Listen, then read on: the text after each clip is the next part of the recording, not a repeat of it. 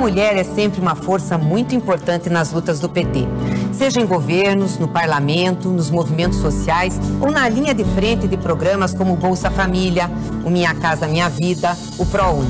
Precisamos que as mulheres participem ainda mais da política. É assim que faremos um Brasil mais justo e acolhedor. Vem com a gente, vamos juntas reconstruir o Brasil.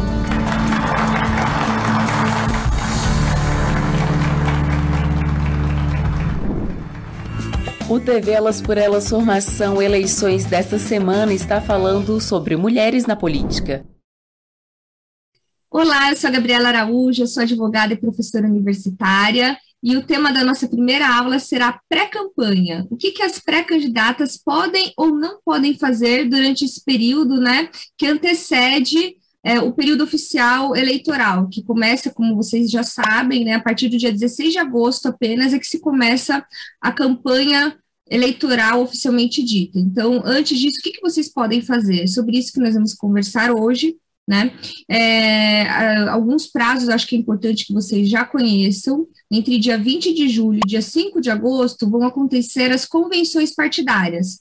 É nas convenções partidárias em que são escolhidas as candidaturas que vão né, participar do pleito eleitoral. Então, por enquanto, enquanto vocês não têm os seus nomes aprovados em convenção partidária, vocês são chamadas de pré-candidatas. A partir do momento em que na convenção é, se escolhe o seu nome para integrar a chapa, seja para candidatura a deputada estadual, deputada federal, governadora, enfim, de, de repente presidenta, né? Então, enquanto não acontece essa oficialização das suas é, candidaturas, vocês são chamadas de pré-candidatas. Depois das convenções é que os partidos podem proceder ao registro das candidaturas, né? E o registro das candidaturas deve acontecer até o dia 15 de agosto, por isso que a gente fala que só a partir do dia 16 de agosto é que começa a campanha oficial. Mas antes disso, é possível já começar a promover né, a sua pré-candidatura, a promover a sua imagem, a anunciar para as pessoas que vocês são pré-candidatas, né, que vocês estão ali com plataformas políticas, com projetos, com propostas. Isso tudo é permitido desde que houve uma alteração na legislação eleitoral em 2015. Quem já participou é, de eleição, de campanha, é, deve se lembrar que no passado quase nada se podia fazer durante o período de pré-campanha, né, antes de se oficializar as candidaturas. Tudo era considerado propaganda antecipada. Né, no passado é, era assim. E aí houve uma mini reforma eleitoral em 2015, é, por conta do, da diminuição do tempo oficial de propaganda, de propaganda eleitoral. Por quê? É, antigamente, a propaganda eleitoral, ela durava, oficial, durava 90 dias, mas aí ela foi cortada pela metade, hoje ela dura praticamente 45 dias apenas. Então, para compensar esse período curtíssimo que a gente tem de campanha eleitoral, é, houve uma, uma alteração na legislação e hoje é permitida a pré-campanha. Quase tudo é permitido durante a pré-campanha, é, com algumas exceções. O que, que não se pode fazer na pré-campanha? Não se pode pedir voto de forma explícita, né? Falar, eu estou pedindo seu voto, isso não pode fazer. Então, não, e também não se pode é, gastar exageradamente com a pré-campanha, não pode se despender gastos que uma candidatura média não conseguiria despender para também não desequilibrar o pleito, né? E outra coisa que não é possível fazer uh, antes da campanha oficial é o que não pode fazer durante a campanha oficial, assim, formas proscritas de propaganda. O que é proibido durante a campanha oficial também é proibido durante a pré-campanha. Então, por exemplo, olha, não pode na campanha oficial fazer outdoor anunciando a sua candidatura. Na pré-campanha, você não pode fazer um outdoor anunciando a sua pré-candidatura. Né? E aí, onde você vai encontrar uh, a regulamentação da pré-campanha, do, do, que se pode fazer de anúncio da sua pré-campanha, da sua pré-candidatura, no artigo 36A da Lei 9.504 de 97, que é a Lei das Eleições. Né? A Lei 9.504 de 97, que todo mundo já conhece, que é a Lei das Eleições, ela estipula lá é, todas as hipóteses de, permitidas de pré-campanha. Então, ela diz o seguinte, que não configuram propaganda eleitoral antecipada, desde que não envolvam pedido explícito de voto, os seguintes atos, que poderão ter cobertura dos meios de comunicação social, inclusive via internet. A menção à pretensa candidatura, a exaltação de qualidades pessoais das pré-candidatas, o pedido de apoio político e a divulgação da pré-candidatura das ações políticas desenvolvidas e das que se pretende desenvolver. Ou seja, você pode, inclusive, ir a um programa de TV, inclusive a um programa de rádio, ser entrevistada por esses programas e dizer: eu sou pré-candidata e caso eu venha a ser eleita, as minhas plataformas políticas são essas, essas e essas, né? Então, isso é possível. É, a única questão é que, quando você vai em, né, a um programa de TV ou de rádio, é, esses programas de TV, essas emissoras, eles mesmos são responsáveis por aí é, dar oportunidade para suas adversárias ou seus adversários políticos também, dar espaço para eles, mas aí o problema é mais deles do que seu. Se você for convidada, você vai e você fala que é pré-candidata, porque a lei eleitoral permite isso, né?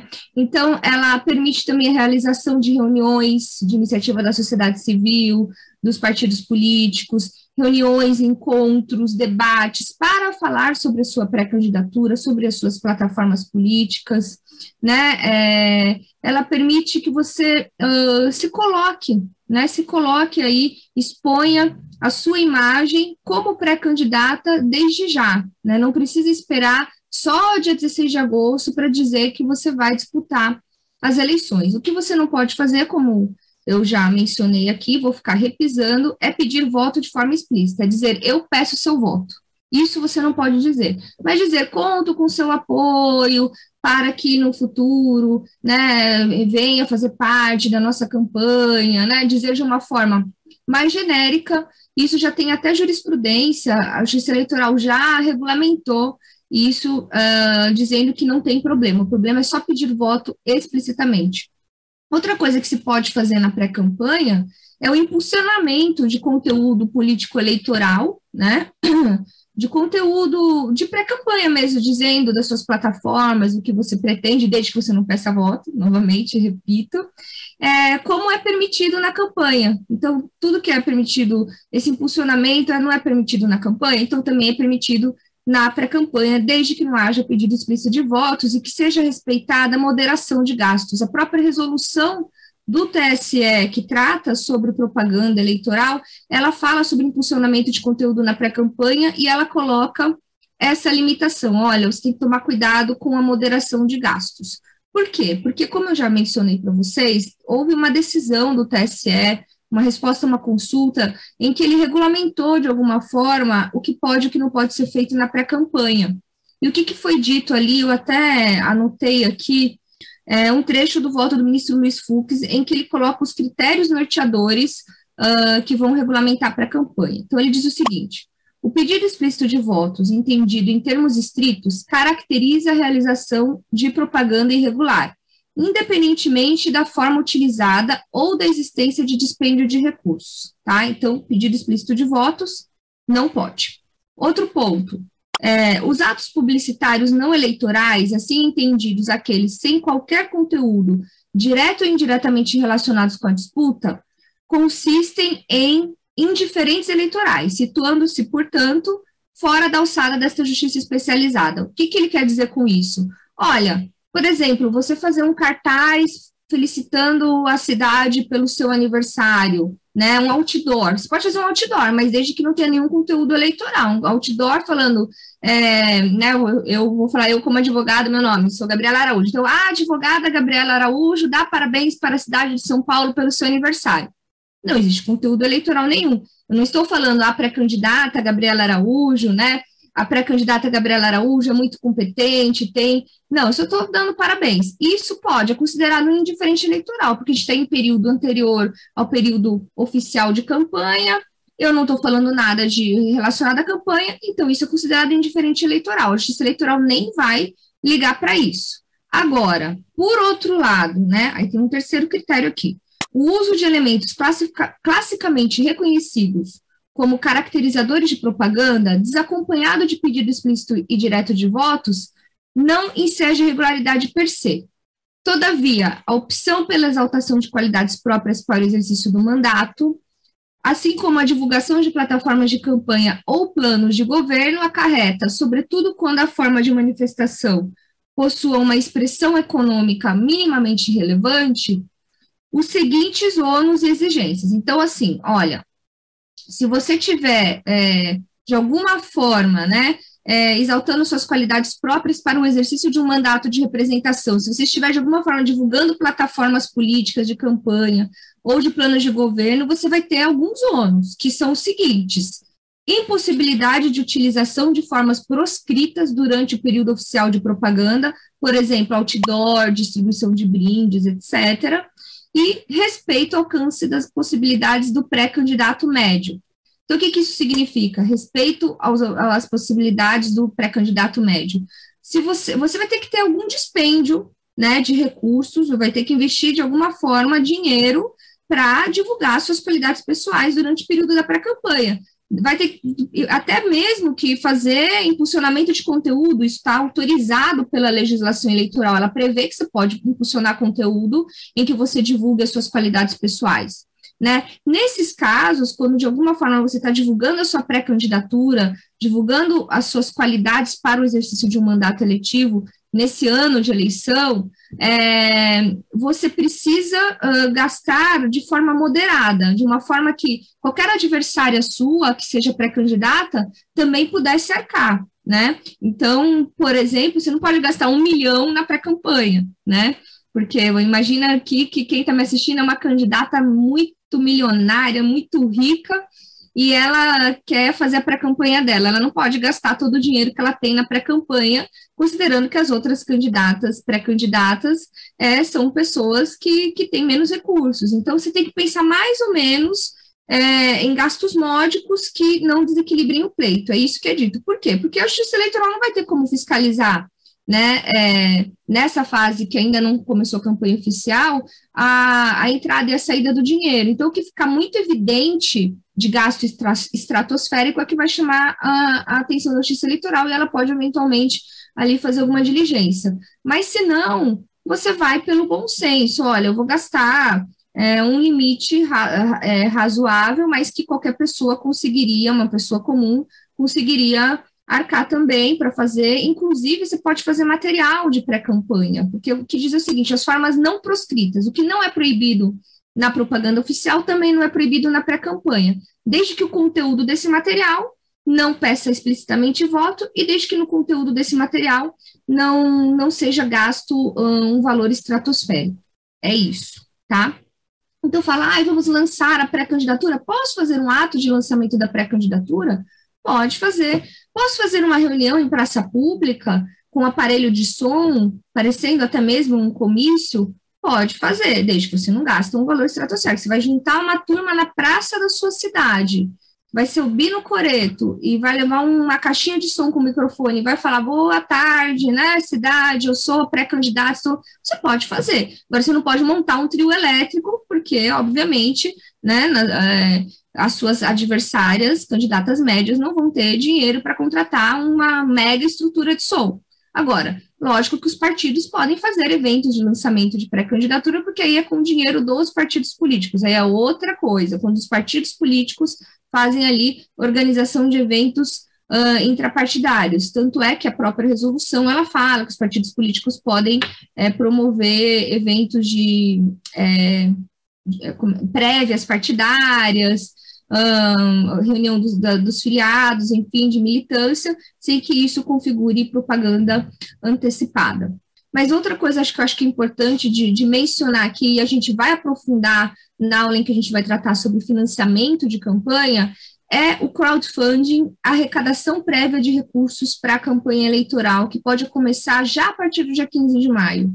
Então, outra coisa que se pode fazer na pré-campanha, e nem todo mundo faz, mas deveria, é contratar uma empresa que faz ali o financiamento, arrecadação de recursos para o financiamento coletivo. Né? Então, o que, que é isso? Uh, tentando falar de uma forma uh, mais uh, que seja é, mais clara, assim. a Justiça Eleitoral, ela cadastra empresas, né, que são certificadas e autorizadas a operar como intermediárias na arrecadação de recursos para campanhas eleitorais. Esse financiamento coletivo, que é essa arrecadação de recursos que é feita pela internet, inclusive, ela pode acontecer antes e durante a campanha. No período de pré-campanha, é, a lei eleitoral, a resolução da, do TSE, diz que de se for contratada essa empresa, uma das empresas que está autorizada pela Justiça Eleitoral para operar dessa forma, é, já pode começar a partir do dia 15 de maio a, a, a, a, investir na sua campanha. As pessoas que querem investir na sua campanha, os seus apoiadores já podem começar a depositar dinheiro né, via internet na conta dessas empresas. E caso a sua campanha é, seja oficializada ali a partir do dia 16 de agosto, as empresas vão transferir esses recursos que, ela foi, que elas foram arrecadando desde maio para sua conta de candidata né? Por quê? Porque vocês não podem agora é, arrecadar recursos na sua conta pessoal. A única forma de arrecadar recursos previamente, né, o período oficial de campanha, é por meio de empresas intermediárias autorizadas pela Justiça Eleitoral a operar. Então, vocês entram no site do TSE, lá vai ter uma lista das empresas que estão aprovadas pela Justiça Eleitoral. O que, que essas empresas vão fazer? Elas vão fazer um site, elas vão divulgar sua pré-candidatura, vai ter seu nome, sua imagem, suas plataformas políticas. Elas vão colocar ali um mecanismo que vai permitir que as pessoas façam doação para sua candidatura. Elas vão emitir recibos para essas pessoas que vão fazer as doações, né, para as pessoas físicas. Vocês sabem que só pessoas físicas que podem doar. E vão funcionar como intermediários, como se fossem fiéis depositárias. Caso o seu registro de candidatura lá para agosto seja efetivado, caso você seja aprovada pelo partido para ser candidata e depois tenha o seu registro é, regulamentado lá perante a Justiça Eleitoral, aí sim a, a empresa vai poder transferir para sua conta de candidata, você vai abrir um CNPJ de candidata, você vai ter é, uma conta bancária específica para sua campanha, aí essa empresa vai transferir os valores para sua conta. Mas, se por um acaso você desistir de ser candidata, ou o partido não aprovar sua candidatura, ou der algum problema e seu registro não for efetivado, a empresa fica responsável por devolver todo o dinheiro é, para as pessoas que fizeram as doações. Então, é por isso que só pode ser realizada essa arrecadação prévia de recursos a partir de maio por empresas intermediárias autorizadas pela Justiça Eleitoral, porque ela fica com essa responsabilidade de devolver o dinheiro para as pessoas que doaram, caso a sua campanha não, não seja realmente oficializada, a sua candidatura não seja realmente oficializada. Então, mas isso é importante porque você movimenta para a campanha, né? Você, de alguma forma, é, faz com que a sua imagem seja mais ainda divulgada, né? Que as pessoas se engajem na sua pré-campanha, que elas se comprometam com a sua pré-campanha já desde a partir de maio. Por isso que é importante e eu recomendo que seja realizado esse tipo de, de, de, de contrato. Eu acho que é isso, assim, a parte da pré-campanha é, já está esgotando o nosso tempo, eu acho que eu já falei, uh, vou até dar uma olhada aqui se eu estou esquecendo alguma coisa, mas eu acho que eu já falei todos os pontos importantes, e aí a gente continua na próxima aula. Nós queremos para nós mulheres, para os nossos filhos, para as nossas comunidades, para o nosso país.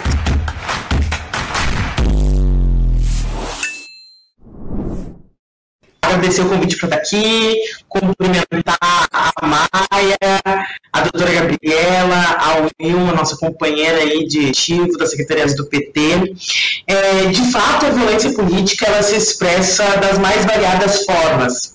Né? Obviamente, a mais usual é a psicológica, né? mas ela também pode se expressar muitas vezes de maneira física, chega a um extremo, como bem a doutora aqui exemplificou com o caso né, da nossa vereadora do Rio de Janeiro, Marielle Franco, que foi brutalmente assassinada. Né?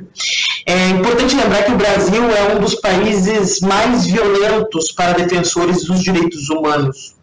E a, a, a, ampliação dessa agenda nos espaços do parlamento, a última década, também fez com que, se com, combinado com né, o avanço de, setor, de setores organizados de extrema eh, direita, conservadores, do avanço de uma agenda fascista no Brasil, esses, uh, essa agenda também se tornou um objeto de tensão nos espaços institucionais, amplificando as cenas de violência política, como nós temos testemunhados diariamente pelo Brasil. Obviamente, aqui nós estamos falando majoritariamente da violência é, de gênero, mas ela é atravessada junto com a violência racial, LGBTfóbica, e uh, vemos através de uma ação muito contundente, é, especialmente uh, a esses novos mandatos, como é o meu caso, né, uh, a partir de 2018, 2020, uma ação muito organizada desses grupos com terrorismo cibernético, promovendo ameaças, né, é uma mobilização muito forte nas redes, aí atentando, tentando cercear a liberdade democrática destes mandatários e mandatárias, né especialmente as mandatárias. Mas acho que uma face importante também da violência política de gênero é aquela que ela é mais velada, digamos assim, mas que ela também requer uma atenção muito importante que é aquela que se expressa através dentro das estruturas partidárias, seja pela uh, limitação da construção de figuras femininas, seja pela não aplicação correta dos recursos, né, seja pela não garantia dessas mulheres poderem eh, disputar eleições, terem a sua condição, inclusive, de apresentação pública cerceada pelas estruturas partidárias. Hoje no Brasil há uma série de é, é, movimentos sociais, organização das secretarias nacionais de mulheres dos partidos políticos, ações através do judiciário, com grupos de trabalho no TSE, por exemplo, tentando pensar mecanismos para combater, coibir essas violências. Né? Isso é importante a gente elucidar para as nossas companheiras militantes, né, para a sociedade em geral, porque a maior forma de nós combatermos isso é conseguirmos uh, explicitar o quanto que isso é uma violência política, porque são formas, muitas vezes, que não são compreendidas como tal. Né? E ela se dá os pequenos detalhes é na perda do direito de fala, né, é no companheiro uh, te roubar a legitimidade sobre o que tu está falando, uh, até questões mais, mais materiais, né, portanto, para concluir, deixar também, né, seguir o nosso papo, é importante a gente compreender que as cenas extremas, elas são um crescente na sociedade, de uma permissividade no ambiente público, a partir do momento que eu crio um ambiente público onde uma série de violências elas vão sendo permitidas, ela vai estruturando uma permissividade a uma cena mais dura de violência, que é o que nós vivemos, infelizmente, hoje no Brasil. Eu já comentei um pouquinho na aula passada sobre o crowdfunding, o financiamento coletivo de campanhas, né? Esse método eu acho que é interessante a gente começar retomando ele nessa aula, seja permitido desde a pré-campanha, né, desde o dia 15 de maio, ele também pode ser uh, utilizado durante toda a campanha eleitoral. E como é que ele funciona, né? É, vocês contratam uma empresa intermediária, uma empresa arrecadadora, que vai estar cadastrada na Justiça Eleitoral, então ela vai estar autorizada pela Justiça Eleitoral a operar. Essa empresa ela vai criar um site é, na internet da sua campanha ou da sua pré-campanha, vai depender do momento em que você contratá-la, e ela vai uh, arrecadar recursos das suas potenciais doadoras né, e doadores, uh, pessoas físicas. Né? Então, as pessoas físicas vão entrar nesse site, vão ali preencher o cadastro e vão uh, fazer ali o depósito de recursos financeiros para a conta dessa empresa, que vai, uh, de alguma forma, fazer a prestação de contas já, vai estar tudo ali é, informatizado e, e, vai ter uma, uma relação direta com a justiça eleitoral e também com a sua a administração de campanha administração financeira de campanha, então ela vai já informar a justiça eleitoral, as doações que ela está recebendo, vai emitir um recibo para os doadores, né, e depois vai ser responsável também para transferir para a conta de campanha da candidata é, que está ali, uh, que, que, a contratou. Né? E aí, para isso, ela vai cobrar uma taxa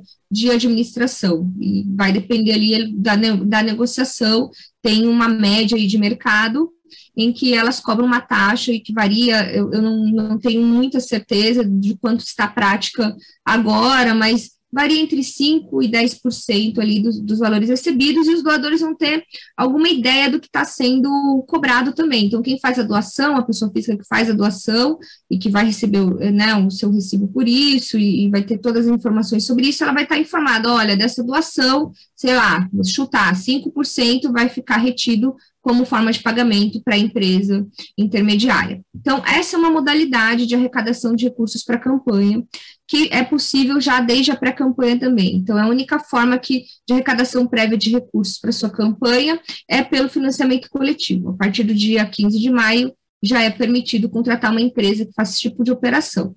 Mas como mais né, as candidaturas podem arrecadar recursos para a campanha? Bom, Lembrando que a campanha oficial ela começa apenas a partir do dia 16 de agosto porque existe um prazo aí para os partidos políticos é, fazerem o registro das suas chapas até o dia 15 de agosto. Então, a propaganda, a campanha mesmo começa propriamente dita, a gente considera que começa a partir do dia 16 de agosto.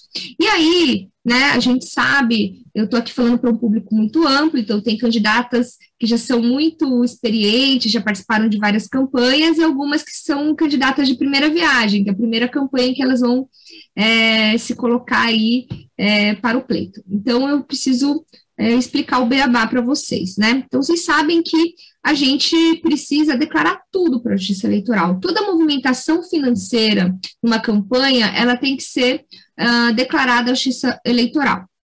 Por isso que a própria lei exige que as candidatas elas tenham uh, a contratação uh, obrigatória de uma advogada ou advogado e de uma contadora ou contador, porque se entendeu que elas precisam desse, dessa, desse auxílio de técnicos né, especialistas para que elas consigam prestar contas. Que antigamente, quando não tinha essa exigência legal, é, muitas candidatas tinham contas reprovadas, contas de campanha reprovadas, porque tentavam fazer sozinhas e, e por desconhecimento da lei ou por desconhecimento técnico mesmo, porque você está lá para fazer campanha, para ir para a rua, não está para ficar lidando com papel, elas acabavam não conseguindo prestar contas adequadamente. E a justiça eleitoral precisa seguir o dinheiro.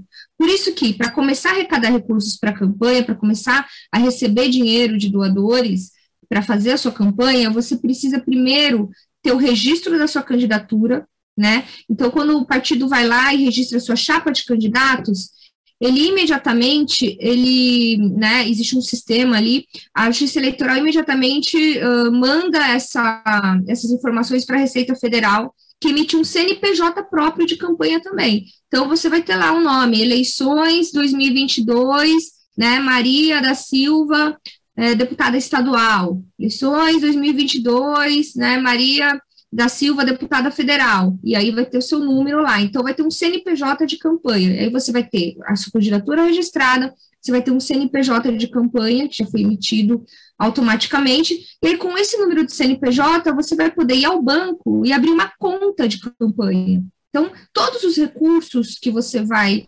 movimentar para sua campanha, para comprar material, para comprar, é, fazer folheto, para fazer um comício, né, para fazer uma reunião, é, para divulgar a sua candidatura, você vai ter que fazer movimentando por essa conta bancária específica que foi aberta com o seu CNPJ de campanha. Então, existem prazos para isso, né?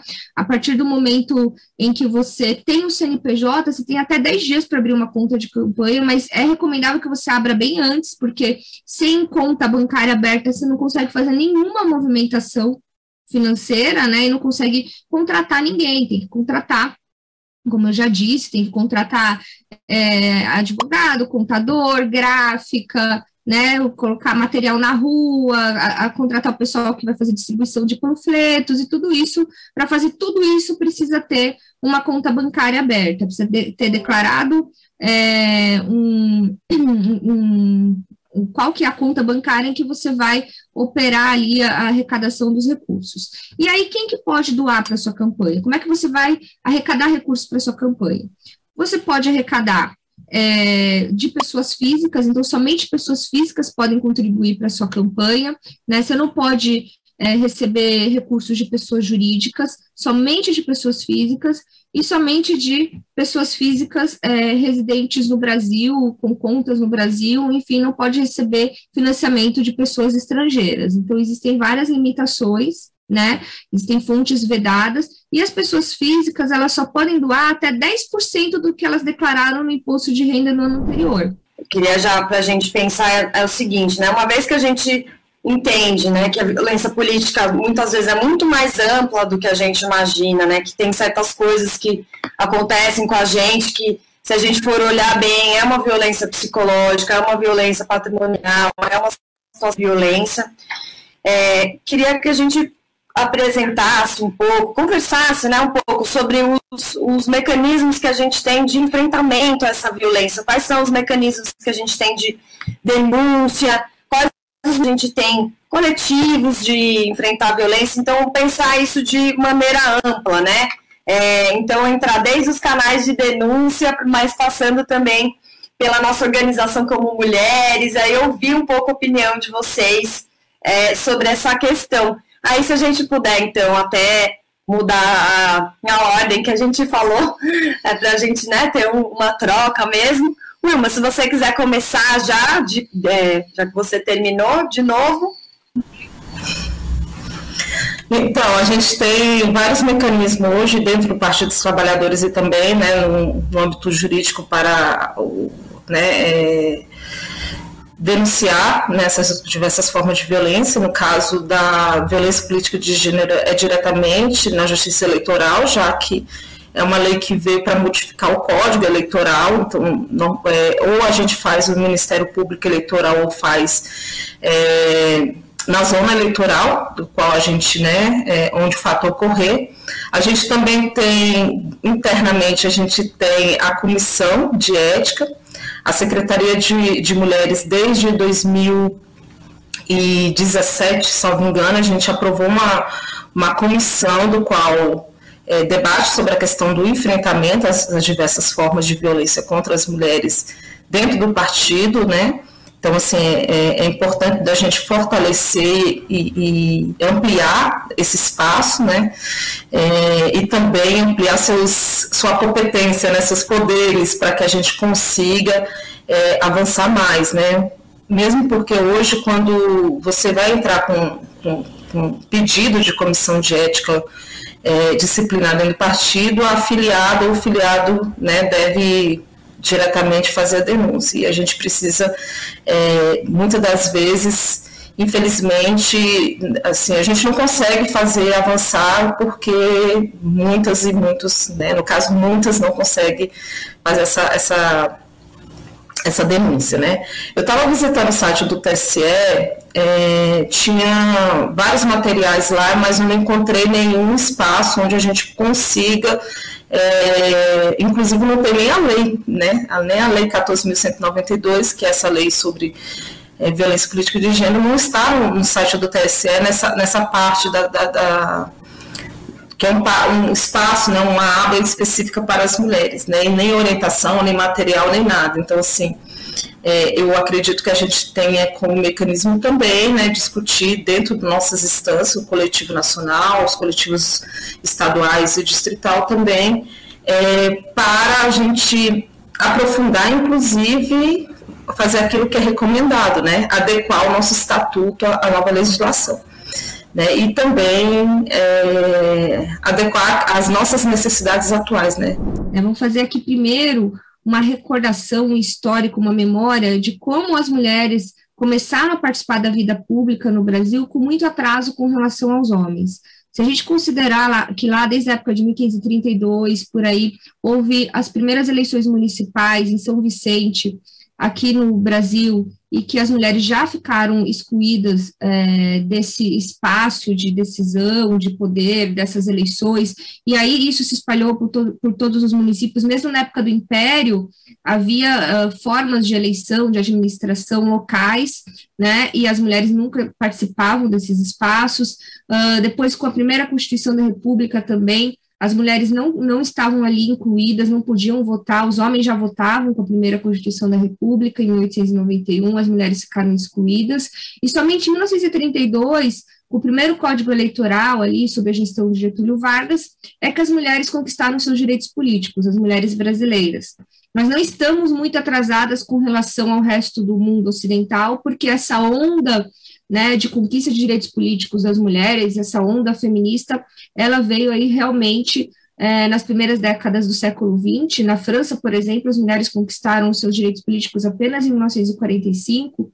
Então, isso não significa que o Brasil está atrasado com relação aos outros países do Ocidente. Infelizmente, né, o machismo, é, ele é mundial, né, é uma questão internacional. Mas, enfim, então, em 32 as mulheres começaram a poder votar e serem votadas com o código, mas nessa época, então, ela, o direito ao voto era facultativo para as mulheres e para os homens obrigatório, ou seja, existia ainda uma desigualdade, porque as mulheres já vinham aí numa tradição é, machista, patriarcal, de não poderem é, participar da vida pública, e quando o direito ao voto era facultativo, elas não se sentiam estimuladas a irem às urnas, até mesmo por pressões familiares e pelas tradições ali, é, costumes da época. Então, foi só apenas com a Constituição de 46 que as mulheres, de fato, conquistaram direitos políticos eh, pelo menos na, na, na, letra da lei, né, iguais aos homens, porque tanto homens e mulheres passaram a ser obrigados a votar a partir de 46. Até então, de 32 a 46, para as mulheres era facultativo, para os homens era obrigatório. E considerando que os homens já participavam da vida pública desde muito tempo antes. Bom, enfim, por que, que eu estou contando toda essa história, né? porque existe uma grande desigualdade de gênero hoje nos espaços de poder que se explica, né, por, essa, por esse histórico de exclusão é, das mulheres uh, da vida política, exclusão legal, jurídica das mulheres da vida política por milênios, por séculos, é, deliberadamente, né, então elas foram, por lei, proibidas de votar, né? E esse delay, esse, essa diferença com que elas começaram a participar da vida pública faz com que elas não consigam, é, de fato, competir de forma igualitária com os homens esses espaços, porque é, o machismo se estruturou nas instituições, na sociedade, né, e isso que eu estou falando não é nada exagerado, porque a história mostra isso. Né? Então, a história mostra, olha, nós estávamos proibidas de votar até 1932, e os homens, eles tinham esse poder, né? Eles gozavam uh, de privilégios com relação à metade da população mundial, a metade da população brasileira. Né? Vamos pensar, hoje, as mulheres são quase 53% do eleitorado apto a votar. Se a gente for fazer um recorte de raça, as mulheres negras são o maior grupo é, apto a votar no país, elas são 27% né, do eleitorado. E o que acontece? Se a gente olha é, o corpo social e olha o parlamento, a gente vê que na Câmara Federal, considerando o resultado das eleições de 2018, né, a gente só tem 2,5% de mulheres negras. De 513 assentos na Câmara Federal, apenas 13 são ocupados por mulheres negras.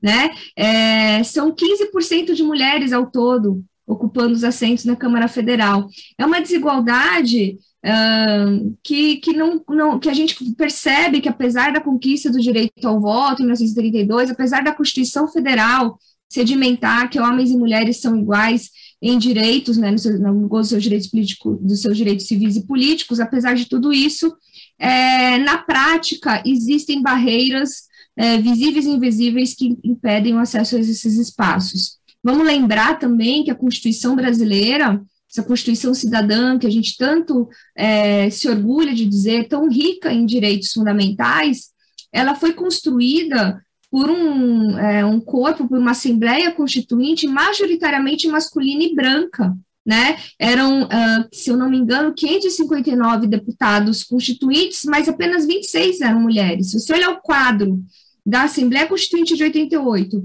e olhar o quadro da posse da Câmara Federal, do Congresso Nacional em 2018, você vai perceber que pouca coisa mudou. Então, por conta disso, é, existem algumas leis no Brasil, e seguindo também a tendência mundial, que garantem aí é, políticas afirmativas, cotas afirmativas para combater essa desigualdade, para que a gente possa finalmente gozar de uma democracia paritária e mais saudável, né? Uma, uma democracia em que essa diversidade uh, de pessoas e de pensamentos e de perspectivas sociais existente no nosso país se reflita também ali nos espaços de poder e de deliberação e de construção do nosso país. Então, a gente tem a primeira lei que a gente tem, a mais importante, né, que a gente tem até hoje, é a Lei 9.504 de 97, que garante que pelo menos 30% uh, das candidaturas uh, que são apresentadas né, para o Poder Legislativo, então os partidos são obrigados a apresentar uma chapa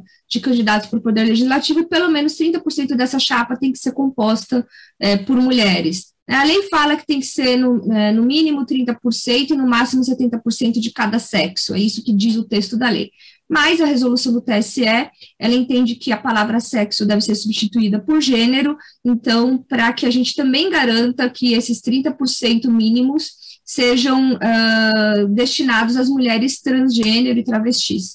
Então, é, a, o TSE, né, a, a jurisprudência, uh, já corrigiu essa discrepância porque a redação da lei fala em sexo, não fala em gênero. Enfim, existe esse pequeno porém na redação da lei, é, mas que foi corrigido por jurisprudência. Outra coisa, outra política afirmativa que a gente tem no país é a garantia da Lei 9.096 de 95, que é a lei dos partidos políticos, que pelo menos 5% de tudo que o partido recebe de fundo partidário seja destinado para é, que as secretarias de mulheres, né, secretarias nacionais de mulheres dos partidos, possam uh, criar e, e, e manter programas de difusão e é, de difusão e de incentivo à participação de mulheres na política. Antes das federações partidárias, a gente só tinha as coligações, né? A gente tinha as coligações proporcionais que estão proibidas, já não foram aplicadas nas eleições de 2020, e ainda temos as coligações majoritárias. Essas sim permanecem permitidas. E qual é a diferença entre as coligações e as federações, né? As coligações de partidos, elas só acontecem para as eleições, então elas correspondem à união de partidos políticos para a lógica eleitoral, para impulsionar uma determinada candidatura ou determinadas candidaturas. Antigamente, elas eram permitidas no proporcional, então era possível a gente ver aí partidos unidos de, e muitas vezes de ideários completamente distintos para, para apresentar uma chapa única de candidatos à vereança ou de candidatos para deputado estadual ou candidatas a deputada federal, por exemplo. É, mas essa, esse tipo de coligação para o poder legislativo, esse tipo de coligação proporcional, foi proibida porque é o seguinte, se entendia que elas acabavam confundindo muito o eleitor, né?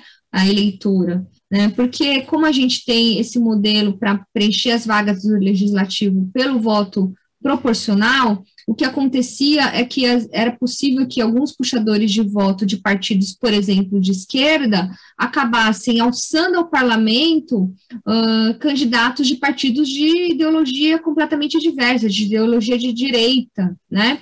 Então, ou vice-versa, candidatos de ideologia de direita né, pela lógica proporcional, puxadores de voto acabavam alçando ao parlamento é, candidatos de esquerda, e enfim, e isso acabava confundindo demais o eleitor. Então, quando se proibiu a formação de chapas únicas no proporcional, chapas únicas uh, com partidos diferentes, é, isso permite que o eleitor, o eleitor e a eleitora, eleitora saibam o seguinte: olha, estou votando nessa candidata a deputada ou nessa candidata a vereadora, mas eu sei que meu voto poderá ser aproveitado apenas pelos candidatos do mesmo partido. O meu voto não vai ser aproveitado por candidatos de partidos distintos. Isso é, é, é por isso foi pro, proibida a coligação no proporcional. Ah, mas agora com a federação isso vai voltar a ser permitido, não é mesmo? Vai ser uma chapa única, porque os partidos vão se unir em federação e vão poder apresentar uma chapa única para o legislativo. Sim, agora eles vão vai, eles vão poder fazer uma chapa única para o legislativo. Aliás, quem se unir em federação vai ter que fazer uma chapa única para o legislativo. Porém, essa chapa, é, ela vai, não vai ser formada apenas para a eleição. Ela vai ter que se manter unida também no período posterior à eleição. Né? E, e, e, essa federação ela vai ter que ter um estatuto único, então ela vai ter que ter uma ideologia, um ideário programático, um planejamento, um programa é, único que, de alguma forma, não, não consegue uh, enganar ou confundir o eleitor, porque o eleitor e a eleitora vai saber, olha, se eu, part... se eu votar em candidatas e candidatos que pertencem a essa federação, essas candidatas e esses candidatos vão seguir esse estatuto único, essa ideologia, e, e, deverão estar unidos também no período posterior às eleições, né? Então, por quê? Porque as eleições partidárias, elas exigem que os partidos permaneçam unidos pelo menos por quatro anos, o que significa, então, que também agirão em conjunto no período pós-eleitoral, com impactos diretos no funcionamento parlamentar e nas regras que exigem fidelidade partidária. Então, mesmo que eles tenham ali assegurada a identidade, a autonomia própria, né, esses partidos que integram a federação, seus membros, eles vão ter que seguir também as diretrizes previstas no programa comum, né, no estatuto comum da federação, especialmente aquelas diretrizes que, é, que são uh, aplicadas para a, as candidatas e candidatos que virem a ser, ser, eleitos, que vierem a ser eleitos para o Poder Legislativo, porque eles vão ter que agir em bloco com os partidos federados. Né? Então, se vocês entrarem até no site do Tribunal Superior Eleitoral, lá tem, tem um material informativo que é muito é, completo e que, que eles falam também sobre essa necessidade do estatuto próprio da federação né, e que esse estatuto ele tenha também, né, o estatuto vai ter que conter regras sobre fidelidade partidária e sanções a parlamentares que não cumprirem a orientação de votação, que vai ser dada pela federação, né? Então, as federações vão ter também uma bancada própria, com lideranças uh, aí no Poder Legislativo, formadas a partir do que está previsto, tanto nos estatutos da, da federação, como nos regimentos das casas legislativas, obviamente vai ter que ter ali um consenso entre o Estatuto da Federação, que não pode também brigar com o Estatuto de cada um dos partidos, que vai estar unido é, nesse, nessa força que não é aplicada apenas no período eleitoral. Inclusive, também, se a gente for pensar na formação das comissões legislativas, né? E aí vocês podem me perguntar, olha, mas o partido é obrigado a ficar quatro anos junto? E a autonomia, você acabou de falar que eles têm autonomia, né, que eles não têm independência partidária mantida, mas aí, é, aí ao mesmo tempo eles são obrigados a ficar quatro anos. Não, não é que eles são obrigados.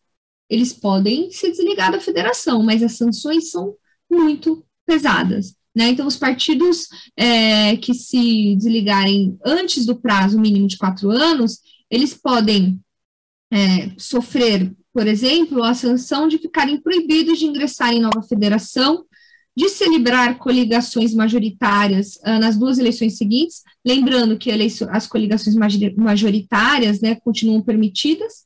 Então, o que, que, são as coligações majoritárias? São coligações, é, por exemplo, para a chapa de presidente, para a chapa de governadora, para a chapa de prefeita. Essas coligações continuam permitidas. Então, vários partidos podem apenas no período eleitoral resolver uh, se unirem para apoiar uma candidata a governadora ou uma candidata à presidência ou uma candidata à prefeitura. O que eles não podem é se unirem para formar uma chapa única para o legislativo, mas para o majoritário eles podem. Agora, Nesse caso das federações, se algum partido sair antes do prazo mínimo de quatro anos da federação, ele vai ter como sanção não poder também fazer nem, nenhuma coligação majoritária.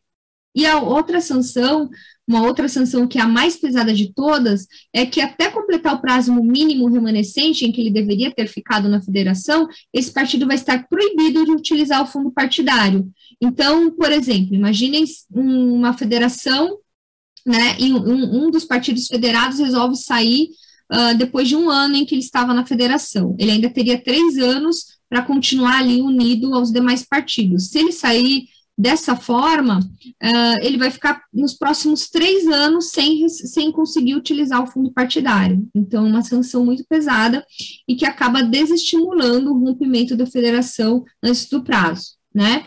É, e, enfim, mas Vamos lá, vamos continuar aqui falando sobre as federações, né? Então, sobre o ponto de vista burocrático, que talvez seja interessante, porque a gente sabe agora que está uma, uma corrida aí entre os partidos para para decidirem quem vai federar ou não, quem vai se unir ou não, né? E como é que funciona, né? Sob o ponto de vista burocrático. Antes mesmo deles pedirem o um registro da federação no Tribunal Superior Eleitoral, eles precisam já ter previamente constituído sob a forma de associação.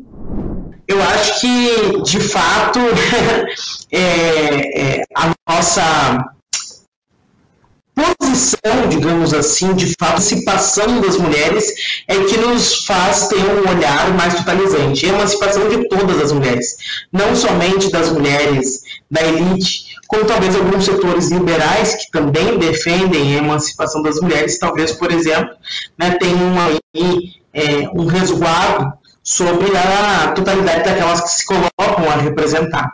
Então, nós, como definimos a das mulheres, obviamente acabamos, é, é, é, digamos assim, tendo uma agenda mais abrangente. Mas, de fato, isso não minimiza, eu acho que a tua premissa da pergunta está correta, não minimiza a importância da presença de todas as mulheres nos espaços institucionais. Vou dar um exemplo, um exemplo uh, muito simples. Em 2018, nós tivemos no Brasil um crescimento de 54% do número de mulheres no parlamento brasileiro, no Congresso Nacional, né, na, na, Câmara dos Deputados. Boa parte dessa ampliação da representação não foi do campo de esquerda, boa parte foi de setores, inclusive, uh, de certa forma, tutelados, né? Esposas de parlamentares, alguém indicado pela igreja, né? setores que não defendem a emancipação das mulheres, mulheres conservadoras, que inclusive falam isso, né? Hoje tem um conjunto de mulheres aí que fazem congressos de mulheres conservadoras, defendendo uh, uh, a importância das mulheres se resguardarem o seu papel social que elas deveriam ter, etc, etc, etc. Ainda que nós tenhamos o crescimento desses setores, isso não diminui a importância que é de nós termos uma ampliação da participação das mulheres, porque quando a gente diz aumento da participação, é para a gente conseguir ter uma, uma, uma, uma, proximidade, digamos assim, das representações existentes na sociedade. A agenda desses setores nós vamos disputar do ponto de vista democrático.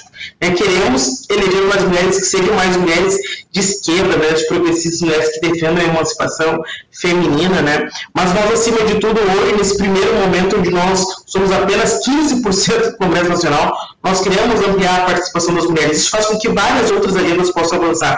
Vou dar um exemplo da minha vivência aqui, simplória, né? É, a Câmara de Vereadores de Porto Alegre é que tem, é entre as capitais tem a maior proporção de mulheres. Somos 11 de 36. Né? Eu aprovei um projeto aqui que é sobre salas de aleitamento.